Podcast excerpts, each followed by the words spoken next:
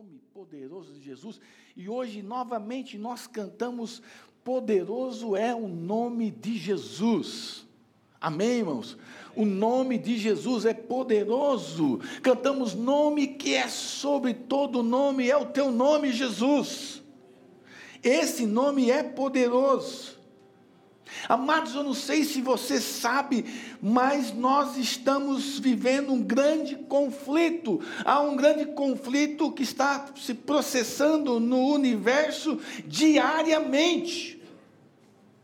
É o conflito entre luz e as trevas, é o conflito entre a verdade e a mentira, é o conflito entre o bem e o mal. Isso está acontecendo todos os dias. Este é o maior conflito de todos os tempos e as suas implicações vão muito além daquilo que nós podemos imaginar. Amados, é de estarrecer, é de deixar a gente abobado, estarrecer a nossa mente, porque quando pensamos que há milhares de seres que estão aí seres espirituais malignos que estão nas regiões celestes. Amados, é de estarrecer, porque na verdade são dois reinos que estão sempre em guerra. Em guerra o tempo todo. E talvez você não perceba isso.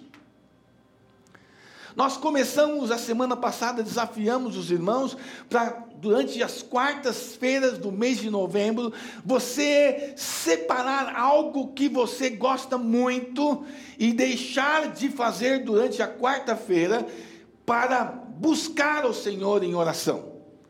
Quantos entraram no propósito de jejum de oração na quarta-feira? Erga sua mão bem alto. Pode abaixar. Quantos ainda não entraram? Erga sua mão. Não entrou. Ok. Será que tem alguma coisa que está impedindo você de começar a entender a necessidade de guerrear? Amados, é uma realidade, e como cristãos, nós precisamos entrar nessa batalha. Como cristãos, nós não podemos ficar acomodados, não há lugar para nós, para os crentes acomodados. A pergunta que eu faço é: o que é que Deus espera de mim e de você? O que é que Deus espera que nós façamos? E então eu queria pensar um pouco em alguns pontos importantes sobre essa questão de batalha espiritual e a nossa postura cristã. A primeira coisa é que eu preciso tomar uma posição espiritual correta.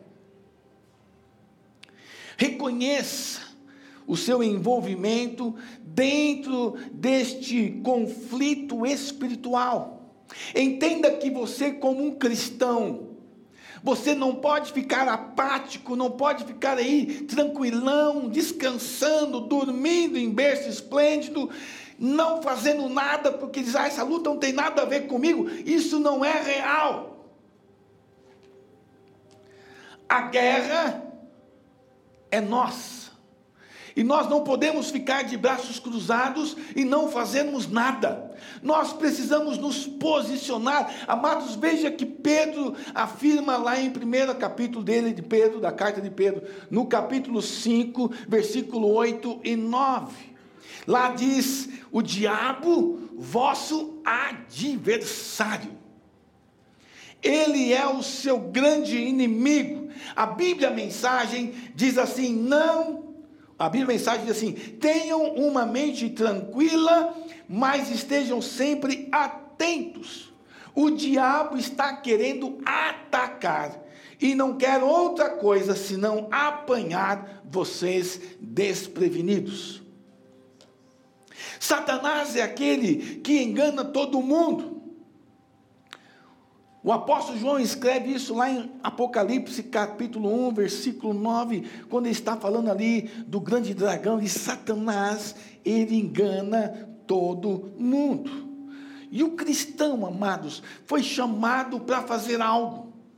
Eu e você, quando nós lemos a Bíblia, entendemos que nós somos soldados de Cristo. E como um soldado, os soldados têm que estar sempre atentos, sempre alerta. O soldado tem que estar sempre acordado, vigilante.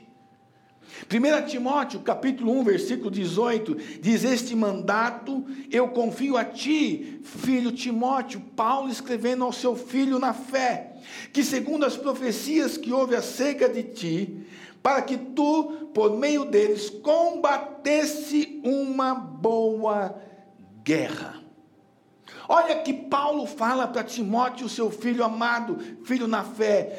Você foi escolhido para combater uma boa guerra. Querido, essa palavra é para mim e para você. Como filhos de Deus, o Senhor escolheu você, chamou você para você combater como um soldado de Cristo. Tu, portanto, ele fala para Timóteo, tu, portanto, suporta o sofrimento como um bom soldado de Jesus Cristo. Ninguém que milita se embaraça com os negócios da vida, a fim de agradar aquele que o escolheu para ser soldado. E ele encerra esse texto dizendo: Combati o bom combate, acabei a carreira, guardei a fé. Paulo está dizendo para Timóteo: olha, seja um bom soldado de Cristo, um guerreiro. Ele diz: olha, assim como eu combati o bom combate, acabei a carreira e guardei a fé. Amados, não há meio termo, não há meio termo. Todos nós somos ou estamos envolvidos nesta batalha numa batalha que não há tréguas. Não há assim dizer, olha, hoje, hoje você está tranquilo, hoje você vai ficar em paz. O diabo não vai perturbar você hoje. Não existe trégua. O tempo todo, o tempo todo ele nos perturba. Ele quer acabar com a gente. Nós falamos isso no outro domingo. É o objetivo dele: matar, roubar e destruir. E ele vai tentar o tempo todo acabar com você, acabar com a sua família, destruir a sua saúde, roubar as suas finanças, roubar a sua paz. Ele quer fazer isso. Ele sabe que ele não pode tirar você do céu, mas ele pode jogar você na lona e você pode ficar ali e ser um crente destruído, um crente raquítico, fraco, sem propósito. Mas amados, nós falamos isso no outro domingo, ele sabe que o dia dele está chegando. Ele sabe. Paulo diz lá em Romanos 16, 20: O Deus de paz esmagará em breve a Satanás debaixo de seus pés. Você tem ideia? Ele sabe isso. Ele sabe que o dia dele está acabando e ele sabe que eu e você podemos ter ele debaixo dos nossos pés. Não precisa ter medo. Você precisa apenas tomar a sua posição, saber que você reconhecer o seu lugar nesta batalha como um bom soldado. Você não pode ficar apático, concordar com tudo o que está acontecendo não jejuar e não orar. Como você pode aceitar as coisas que estão vindo aí para a sua família, para o seu emprego, para o seu serviço, na sua escola, e você balançar a cabeça e dizer: Isso é normal, todo mundo está vivendo isso. Todo mundo não tem nada a ver comigo e nada a ver com você. Você não é todo mundo, você é filho de Deus. E como filho de Deus, você pode sim parar e dar uma ordem para que o inimigo pare de agir. Você não pode aceitar tudo o que está acontecendo. Por isso nós desafiamos você a viver uma experiência na quarta-feira passada e nós vamos fazer nesta quarta a mesma coisa. 50% dos irmãos não fizeram na quarta-feira passada, mas você que levantou sua mão dizendo que não fez, eu quero desafiar você a separar a quarta-feira. Você não vai precisar parar de trabalhar, você não vai precisar ficar em sua casa, não vai precisar mentir para o seu patrão, dizer que você está doente, que você vai fazer um jejum. Não, não tem nada a ver. Você vai viver a sua vida normal, mas o que é que você mais gosta de fazer? Eu quero desafiar você a falar: eu vou me consagrar. A Toninha está aí? Toninha, tal mulher que gosta de café. E quarta-feira de manhã ela estava lá em casa. A primeira coisa que eu fui fazer para ela, Toninha quer café. Ela falou, não. Eu falei, ih, já entendi. Entendi errado? Não. Aí eu falei, puxa, fiquei feliz, porque a primeira pessoa que encontrei na quarta-feira foi a Toninha. E a Toninha no propósito. Eu fiquei tão feliz, porque ela está entendendo que é tempo de guerrear, é tempo de lutar. Eu não sei quais foram os pedidos que ela colocou diante de Deus, mas a minha oração, amados, é para que os irmãos que entraram nesse propósito não estejam falando com o Senhor: Senhor, eu vou jejuar um churrasco, eu vou jejuar doce, eu vou jejuar café, eu vou jejuar isso, eu vou televisão, e eu quero em troca que o Senhor faça isso. Não! Nós estamos dizendo para Jesus: Jesus, eu não vou comer pão, eu não vou almoçar, eu não vou jantar, eu não vou comer chocolate, porque a minha fome está em você. Eu tenho fome de ti, eu tenho sede de ti, e só o Senhor pode mudar a história da minha casa, só o Senhor pode mudar a história da nossa nação e da nossa igreja, e é este o nosso propósito. Amados, Deus nos chamou para sermos soldados, guerreiros do seu exército. Em nenhum lugar da Bíblia existe espaço para cristãos acomodados. Não existe.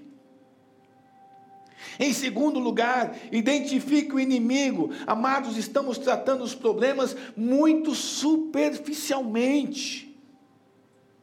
De qualquer jeito, a nossa luta não é contra o vício. Talvez você tenha o vício do cigarro. A luta sua não é contra esse vício. Talvez você tenha o vício da bebida. A luta sua não é contra a bebida. Talvez a sua luta seja aí contra a pornografia, mas a sua luta não é com a pornografia, a sua luta é contra o diabo. E isso é muito claro.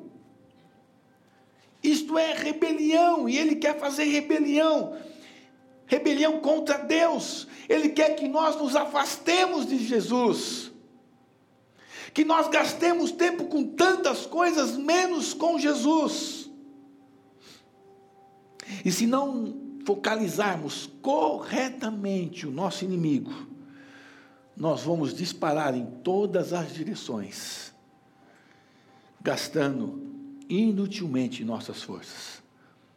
Por isso, identifique o inimigo. Em terceiro lugar, certifique-se que você está em um bom relacionamento com Deus. Você não pode se aliar aos inimigos de seu pai. Olha que diz 2 Coríntios capítulo 6, versículo 17 a 18. Se você quiser abrir aí o seu iPhone, seu smartphone, seu iPad, a Bíblia. Né? Diz aí, portanto, sai do meio deles e separai-vos, diz o Senhor. E não toqueis em coisas imundas, e eu vos receberei, e serei pai para vós, e vós serei meus filhos e filhas, diz o Senhor Todo-Poderoso.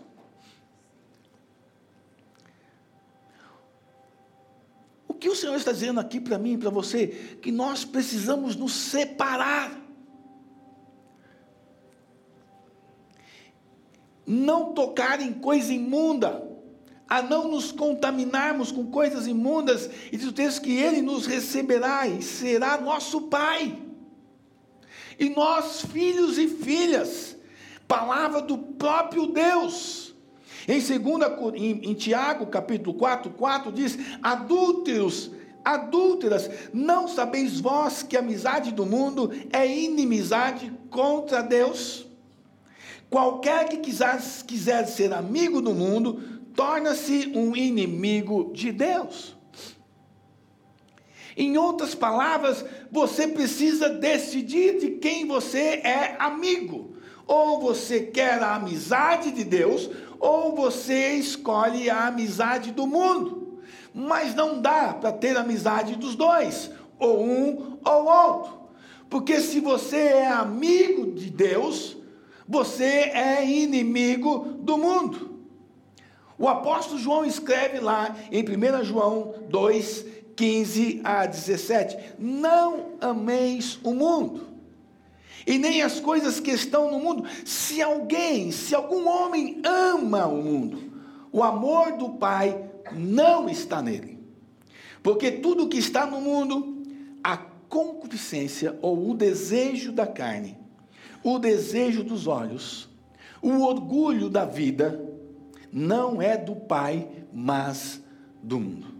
E o mundo passa, a sua concupiscência, mas aquele que faz a vontade de Deus permanece para sempre. Deixa aqui bem claro qual é o nosso posicionamento espiritual. Entendemos que precisamos estar ao lado de Cristo. Ele é o nosso amigo. Não podemos amar as coisas do mundo. Não podemos ser atraídos pelas coisas do mundo. Não podemos nos deixar contaminar com aquilo que o mundo nos oferece, muito pelo contrário. Nós temos que fazer a vontade de Deus. E isto é posicionamento. Em Lucas capítulo 11, versículo 23 até o versículo 26, eu vou ler esse texto na tradução da mensagem. Diz assim: Isso é guerra. E não há território neutro. Se vocês não estão do meu lado, são meus inimigos. Se não ajudam, estão atrapalhando. Quando é expulso de alguém, o espírito maligno vagueia pelo deserto, procurando um oásis, uma alma distraída que possa atormentar se não encontra nada, ele diz consigo mesmo: Vou retornar à minha antiga casa. E quando retorna, encontra a pessoa limpa, porém vazia. Então, o Espírito reúne outros sete espíritos ainda piores, e todos se instalam ali. E o estado da pessoa agora é ainda pior do que antes. Os irmãos entenderam como é séria a situação aqui? Quando um demônio sai de alguém, ele fica vagueando. E se ele não encontra uma alma aí distraída, ele resolve dizer, ele resolve voltar e diz assim, olha, vou voltar à minha antiga casa. E se ele chega lá e ele encontra a casa limpa e vazia, ele entra. E quando ele entra, ele chama mais sete amigos sete demônios. E aí o estado dele agora é pior do que o anterior. Então, amados, a casa precisa estar limpa, mas não pode estar vazia. Quem tem que estar nesta casa? A pessoa do Espírito Santo de Deus. Por isso que quando você conhece alguém que de repente está com problema de uma possessão demoníaca, e você trabalha com libertação, você acompanha essa pessoa, você discipula essa pessoa, você vai orar por ela, o demônio vai, mas você tem que entender que a casa não pode ficar vazia, ela tem que convidar Jesus para entrar em sua vida. Isso é limpeza. Porque Jesus vem, e quando Jesus vem, ele faz uma faxina geral. E como é gostoso, né? Casa limpa. Não? É ou não é? Quem gosta de casa suja aqui? Tem alguém? Tem gente que gosta. Né? Mas acho que aqui não é o caso, não. Casa limpa é boa demais. Mas a casa tem que estar cheia. Aí você fala, mas pastor, como é que pode casa cheia e limpa? Jesus Cristo pode. Quando a casa está cheia de Jesus, quando o nosso coração está habitando o Espírito Santo de Deus, a nossa casa pode ser limpa todos os dias, porque Ele é santo. Amados, o pecado é do diabo. 1 João 3,8 diz: Aquele que comete pecado é do diabo, porque o diabo peca desde o princípio. Para este propósito, o Filho de Deus foi manifestado, para que pudesse destruir as obras do diabo. Repita aí comigo: Jesus Cristo, Jesus Cristo veio, para veio para destruir, destruir as obras diabo. Obras do diabo. Você crê nisso, meu irmão? Jesus Cristo veio para destruir as obras do diabo. Então a ordem do Senhor é ser santo. Esta é a ordem do Senhor. Em 1 Pedro capítulo 1, 15, você diz, mas como é santo aquele que vos chamou, sede vós também santos em toda a vossa maneira de viver. Porque está escrito, sede santos, porque eu sou santo. O que Pedro está dizendo aqui é que você precisa ser santo em toda a sua maneira de viver, a sua conduta, o seu comportamento, a sua vida, todos os dias, precisa fazer diferença. Quando a gente lê a Bíblia, a gente vê que o homem velho, ele sempre dá lugar ao diabo. E Paulo fala: não deis lugar ao diabo. Está lá em Efésios capítulo 4, versículo 27. Não deis lugar ao diabo. Satanás está sempre pronto para atuar na vida do homem, e se você der espaço, ele vem. João 14, 30 diz: Daqui em diante eu não falarei muito com vocês, porque vem o príncipe deste mundo, e ele nada tem em mim. A mensagem, a Bíblia a mensagem diz assim: o chefe deste mundo sem Deus está prestes a atacar. Mas não se preocupem, ele não tem poder e nem direito sobre mim. Olha que Jesus fala: o príncipe das trevas está pronto para me atacar, mas não se preocupem, porque ele não tem direito ele não tem poder e ele não tem autoridade sobre mim, disse o Senhor Jesus. Amados, e esta palavra é para mim e para você, porque se nós estamos em Cristo, Cristo em nós, nós também podemos dizer: diabo, você não tem poder, você não tem autoridade sobre mim. Então não se preocupe. Por isso, amados, nós temos que nos arrepender dos nossos pecados reconhecer quais são os nossos pecados. Há pecados conhecidos em nós. Tem ou não tem pecado conhecido? Quem tem aqui? Levanta a mão. Quem não levantou já tem um. Mentira. Porque todos nós temos. Nós sabemos que aquilo é pecado e muitas vezes nós passamos a mão nós protegemos, chegamos a dizer, não, isso não é, mas foi pecado lá atrás. Há uns anos atrás, há uns anos atrás, crente comprava e pagava. Sabia disso? Certo ou errado? Hoje, alguns crentes compram e esquecem de pagar esquecem seus compromissos. Compram e esquecem. Eu brinco aqui na igreja, né? A, a cantina nossa é tão gostosa, tão gostosa, tão gostosa. E as pessoas comem. O problema da cantina nossa, por exemplo, coxinha, pizza, aqui dá esquecimento. É. A pessoal come coxinha, come coxinha e esquece. Será que isso está certo? Esse é o comportamento de um cristão, e ele sabe que aquilo é pecado, então é pecado conhecido. Amados, o Espírito Santo só pode continuar operando em nossas vidas a partir do momento em que nós vamos nos arrependendo dos nossos pecados.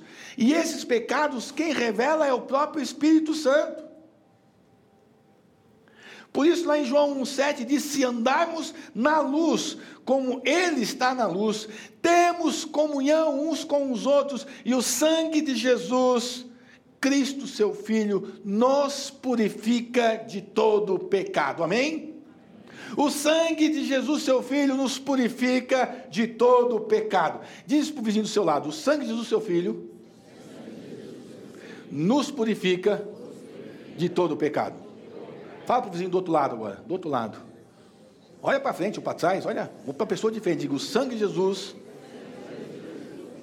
te purifica de todo o pecado. Glória a Deus. Você olhou bem nos olhos da pessoa que você falou isso? Tem gente que não olha. O sangue de Jesus te purifica de todo pecado. E de repente você falou para alguém, e o cara. Fala de novo para ele. Ele vai. Não, fala aqui, meu irmão. Expulsa, repreende, porque o diabo não pode ouvir o sangue de Jesus. Ele não suporta. Então, de repente, você falou para alguém, você identificou alguém aí que não está muito bom, não. Ore por ele. Amados, é muito sério. Busque a cura para os padrões pecaminosos. Busque a cura através da confissão. Olha aqui João 1,9 diz, talvez você conheça de cor. Se confessarmos os nossos pecados, Ele é fiel e justo para nos perdoar os pecados e nos purificar de toda a injustiça. A forma de nós sermos trabalhados a cura e para termos os nossos pecados perdoados, uma delas é confessar os nossos pecados. E pecado tem nome. E talvez você tenha que dizer o pecado, o nome desse pecado, e dizer: Senhor, me perdoe, porque se confessarmos os nossos pecados, Ele é fiel e justo para nos perdoar os pecados e nos purificar de toda a injustiça. Através do quebrantamento, é outra forma de nós vivemos a cura. Tiago, capítulo 4, versículo 8 a 10, digam sim a Deus. Digam sim a Deus, e, eles, e Ele os atenderá na hora. Olha que coisa, amados. Diga sim a Deus e Ele o atenderá na hora. Chega de se enlamear. Em vez de viver no pecado, busquem pureza de vida. Reconheçam, vocês estão no fundo do poço. Podem começar a chorar. Não dá para brincar com coisa séria. Ajoelhe-se diante do Senhor. Só assim vocês poderão se reerguer. Mas isso é só Deus que o fará. Não se sujem. Parem de se sujar. Parem de voltar para a lama. Reconheçam que vocês estão no fundo do poço e que Jesus pode curar vocês, pode mudar vocês, pode sarar vocês. Então confesse os seus pecados. Não brinque com coisa séria. O diabo não está para brincar. O plano de Deus, amados, para a minha vida e para a sua vida, é que nós sejamos libertos. Paulo diz isso lá em Romanos capítulo 6. Ele não quer que nós sejamos prisioneiros do diabo. Por isso, amados, eu estava ali e o Espírito Santo disse muito assim forte no meu ouvido: Ei, ele está debaixo dos seus pés. Não se preocupe. Amados, temos vivido dias difíceis, dias atribulados, mas quando a gente lê a Bíblia, a gente vê que o plano de Deus é que nós não fiquemos prisioneiros.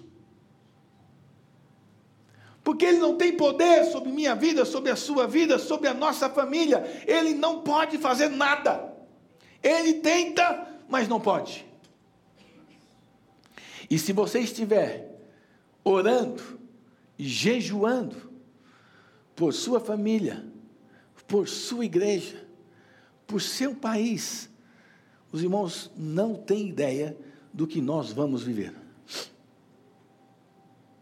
Eu creio, amados, às vezes nós nos encontramos no meio do caos. A gente fala: o que é que vai ser de nós? O que é que vai ser agora? O que é que vai acontecer? Mas quando nós dobramos os nossos joelhos e clamamos pelo nome de Jesus, nome que é sobre todo nome, nome que é poderoso, as coisas mudam por causa desse nome. Então não concorde com esse estilo de vida que você está levando. Não concorde com essa predominância do pecado em sua vida. Não aceite isso. 1 Tessalonicenses 4, 7 8 diz: Deus não nos chamou para uma vida de desleixo, Deus não nos chamou para uma vida de confusão, mas Ele nos chamou para algo santo e belo, para uma vida gostosa, uma vida boa por dentro e por fora. Se vocês fizeram pouco caso dessa advertência, não estarão ofendendo o próximo, mas rejeitando Deus, que dá a vocês o Espírito Santo como presente. Saiba que quanto mais elevada for a liderança para a qual Deus chamou você, mais elevado deve ser o seu padrão de santidade. Entenderam? Se Deus chamou você para liderar algo, você que está à frente desse ministério como líder, Deus tem um padrão mais elevado para você. Ele quer que você tenha um padrão mais elevado do que os seus liderados. Porque estão olhando para você. Estão constantemente olhando para você. Então seja submisso. Seja submisso a Deus. Seja submisso às autoridades. Amados, eu não sei se você já prestou atenção como tem gente que tem dificuldade em aceitar a autoridade. Isso dentro da igreja. Dentro da igreja tem gente que não aceita autoridade, não quer ser submisso à autoridade. O seu líder ou o seu pastor não aceita. E amados, é um princípio, a submissão é um princípio espiritual muito sério dentro do reino de Deus. Autoridade é um princípio. Só tem autoridade quem está debaixo de autoridade. Lembra daquele texto que um, um, um homem chega para Jesus e fala: Jesus, se você simplesmente der uma ordem, eu aviso o meu servo, ele vai lá e ele será curado. Você nem precisa ir lá, porque eu sei que é autoridade. Quando eu digo alguma coisa, os meus servos realizam, cumprem, cumprem. Então eu sei o que é autoridade. Se você simplesmente falar, vai acontecer. Por que isso? Amados, há poder no nome de Jesus. A autoridade de Jesus não tem para ninguém, ninguém, ninguém é igual a Jesus. Mas se você é líder, se você tem autoridade, você que não é líder, você deve seguir e ser submisso aos seus líderes. Seja qual for. E você deve olhar para ele com respeito, e se ele não estiver dentro do padrão que Deus quer, Deus vai trabalhar com ele, você não tenha dúvida disso. Não tenha dúvida disso. Nós precisamos derrubar as portas do inferno. A igreja, amados irmãos, é o instrumento de Deus para atacar o inferno. E quando eu falo igreja, não é essas quatro paredes, é você, sou eu. Nós somos o instrumento de Deus para atacar o inferno, amém? Você crê nisso? Crê mesmo? Quanto de ataque você tem feito? O diabo pode olhar para você e dizer: Meu Deus, esse cara está me incomodando demais. Quantas vezes por dia você encontra o diabo de frente? Ô, oh, pastor, eu sou tão bom. Eu, tem isso não, nunca encontro. Eu sou tão santo que eu não encontro o diabo de frente, não. Está doido? Vou te dizer uma coisa: se você não encontra o diabo de frente, você tem um problemão. Você está andando de mão dada com ele. Porque se você é crente de verdade, se você é um cristão, você vai encontrar o diabo de frente várias vezes no dia. Várias vezes você vai topar de frente com ele. Isso significa que você não está andando do lado dele. Você está totalmente oposto a ele. Amados, esta é uma realidade. Então você e eu somos instrumentos de Deus para derrubar, para atacar e para destruir as obras do diabo, em nome de Jesus. Em nome de Jesus, as portas do inferno não prevalecerão contra a igreja do Senhor. E igreja não são essas paredes, é você. O diabo não prevalece contra você. Por isso, Paulo diz lá em Romanos: ele está debaixo de seus pés. Eu não sei se você crê nisso, se você acredita nisso, mas é hora de você tomar posse daquilo que está na palavra de Deus. Se Jesus Cristo é visto em sua vida, se as pessoas olham para você e veem Cristo em você, o diabo não pode com você.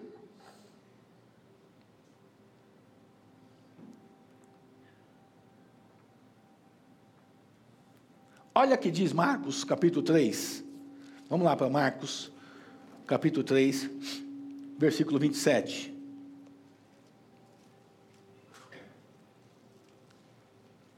Nenhum homem pode entrar na casa de um homem forte e saquear os seus bens, exceto se primeiro amarrar o homem forte, e então lhe saqueará a casa. Se você ler esse texto um pouquinho antes, você vai ver que Jesus está falando sobre Satanás.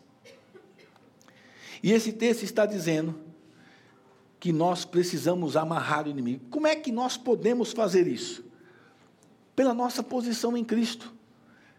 Quem nós somos? Quem você é? Você tem poder para amarrar o inimigo. A palavra de Deus tem poder, o nome de Jesus tem poder. Nós então podemos amarrar Satanás, amarrar os espíritos malignos, para finalmente tirarmos as vidas de suas garras. Quantas vidas você conhece que estão nas garras de Satanás? Você conhece alguém assim? Que você conhece que está nas garras de Satanás, que está nas mãos de Satanás? Erga sua mão, você conhece alguém? Conhece? Eu conheço muitos. Você tem orado pelo menos por um deles? Pelo menos por um deles. Você não quer aceitar o desafio de nessa quarta-feira, de repente orar por este um que você lembra agora, que está nas garras do diabo, que está seguro por ele, eu creio, amados, que nesta quarta-feira que vem, Deus pode fazer algo sobrenatural e você viver algo tão extraordinário que essa pessoa que você está orando, ele vai em uma igreja, ele tem um encontro com o Senhor e ele seja liberto em nome de Jesus. Ou você pode até ele falar para ele, conversar com ele, expor o evangelho que está aqui, e ele pode dizer: Eu quero esse Jesus que você tem, porque eu vejo ele em você.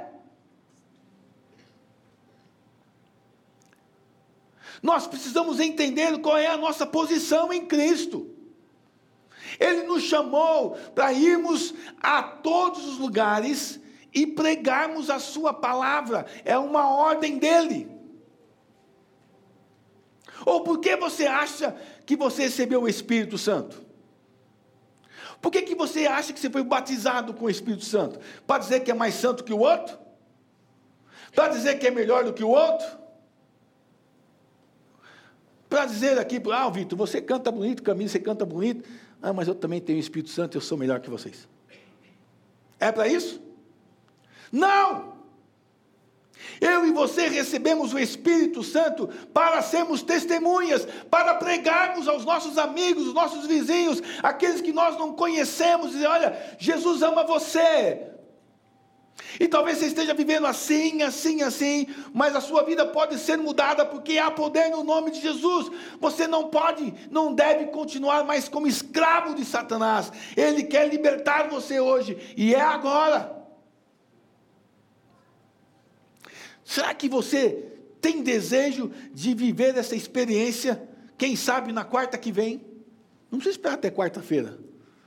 Mas quarta-feira é um dia especial que nós estamos separando para jejuarmos por nossa família, pela igreja e pela nação. É você estar atento às pessoas que vão se chegar pertinho de você na quarta-feira.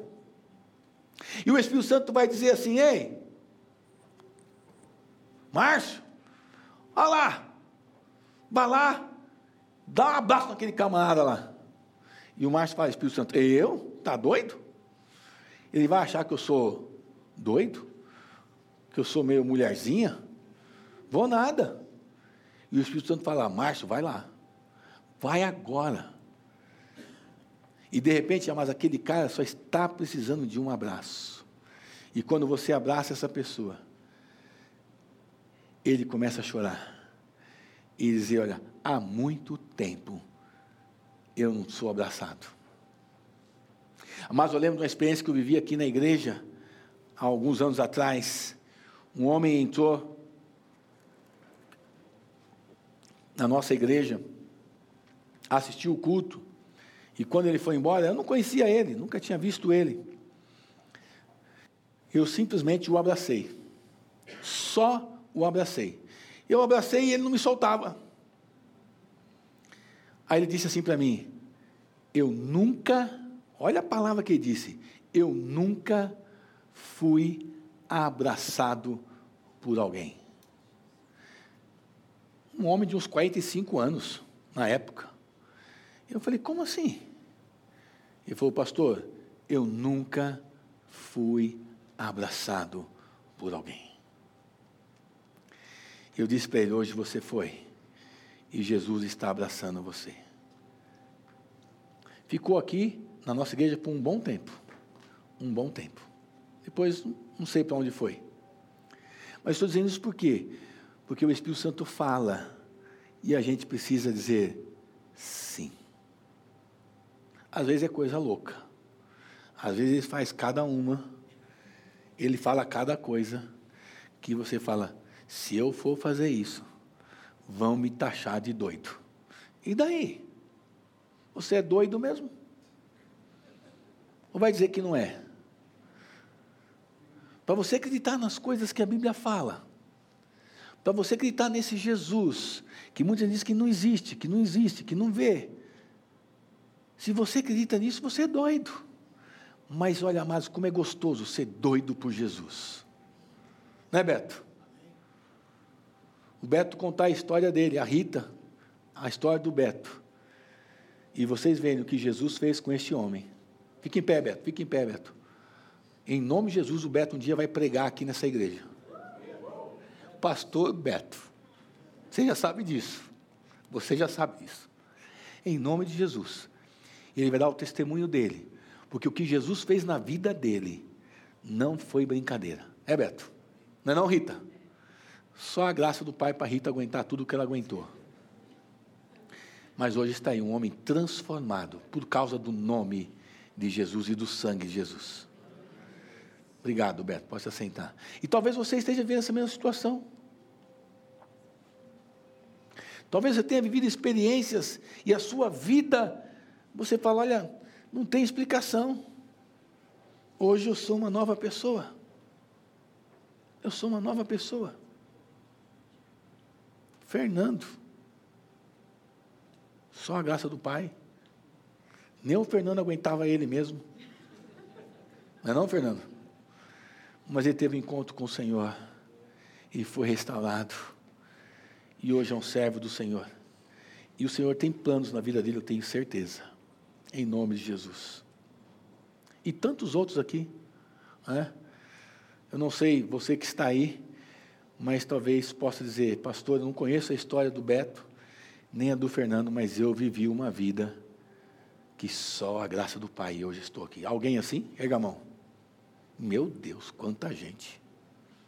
Você não, Alessandro, você é caso perdido. E Deus disse: Eu vou amar esse cara. Nem quis citar Alessandro, você nem queira saber a história desse camarada. E Jesus disse: Eu vou amar esse cara. E eu vou mudar a vida dele. E ele vai ser um filho meu. E está aí hoje. Amados, Deus é maravilhoso, não é? Não é não, Ricardo? Vai se batizar daqui a dois domingos. Eu achei que ele não ia se batizar. A mulher se batizou, o filho se batizou, ele lá durão. Nem aí, como se nada tivesse acontecido. E o Senhor pegou ele. Pegou ele de um jeito que alguns dias atrás ele estava lá. Eu nunca vi um homem chorar tanto na vida. E eu nem sei se é o Ricardo é aquele tipo de homem que diz, eu não choro, o homem que é homem não chora. Aquele dia Deus pegou ele lá de jeito. Eu cheguei lá, fui abraçar ele e falou assim, pastor, eu ouvi aqui no meu ouvido, ele disse que ele me ama. Ele disse que me ama. Eu nem sei se ele lembra que ele falou isso para mim. Mas Jesus falou aqui no meu ouvido, eu escutei, pastor, ele disse que me ama.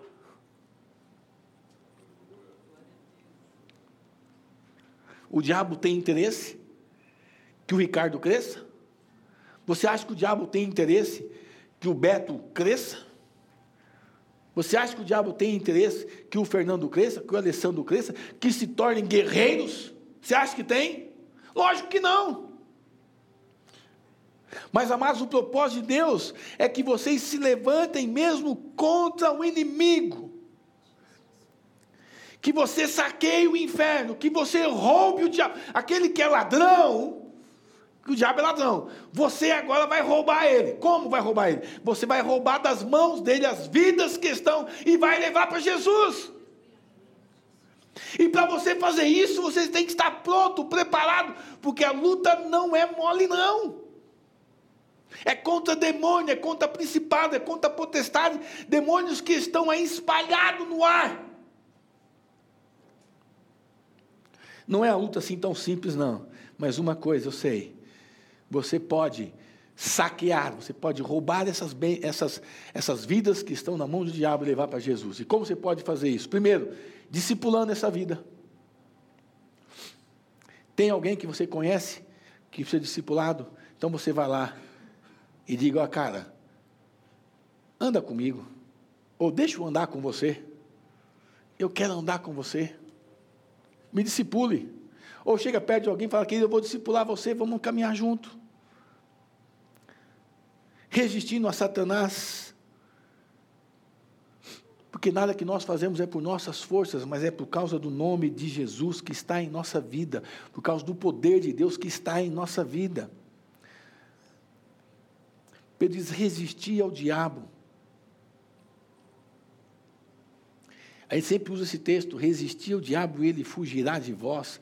Mas a parte mais importante está antes de resistir ao diabo: é submetei-vos a Deus. Resistir ao diabo, e ele vai fugir de você. Mas submeta-se a Deus. Diga sim a Deus. Amém, irmãos? Concluindo, a vitória está garantida. Quero que você leia o último versículo, está lá em 1 João, capítulo 4. Bem no finalzinho, quase na perto de Apocalipse.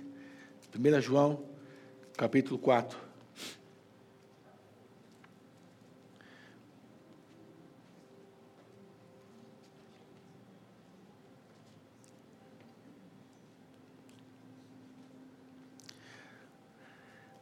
Aquele que não ama não conhece a Deus, porque Deus é amor.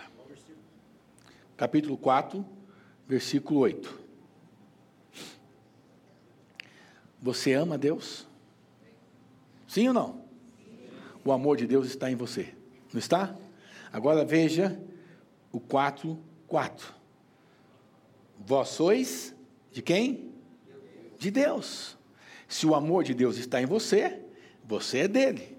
Se você é dele, né, diz o texto aqui, você é de Deus, filhinhos, já os tendes vencido. Porque maior é aquele que está em vós do que aquele que está no mundo. Vamos ler de novo? Se você ama Deus, Ele está em você. Então você é filho de Deus.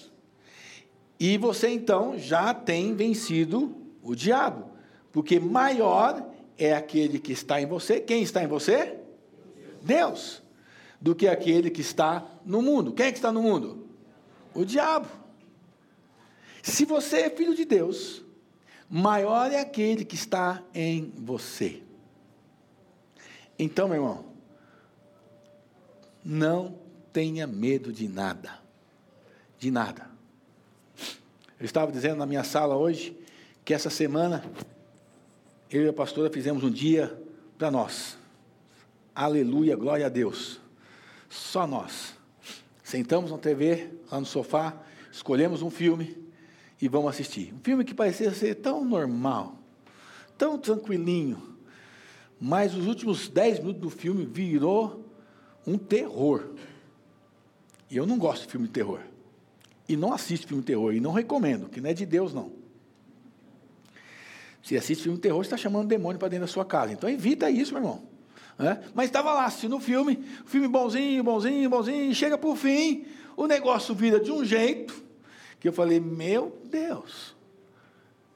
E no finalzinho do filme, os últimos dois minutos, só matança. O menino mata um, mata outro, mata um, mata outro, só de botar o dedo assim, aí ficou muito claro que ele era filho do diabo. Filme tão bonzinho, uma hora e meia, tudo calminho. Dos, de uma hora e meia até uma hora e quarenta, Dez minutos foi um tormento só. Se eu soubesse que assim, eu não tinha assistido. E às vezes nós permitimos essas coisas, aceitamos tudo isso. O inimigo vem e rouba e destrói. Então, amados, ao invés de nós ficarmos gastando tempo com estas coisas, vamos buscar ao Senhor, vamos orar, vamos jejuar, por que eu trouxe essa palavra? Porque eu quero desafiar os.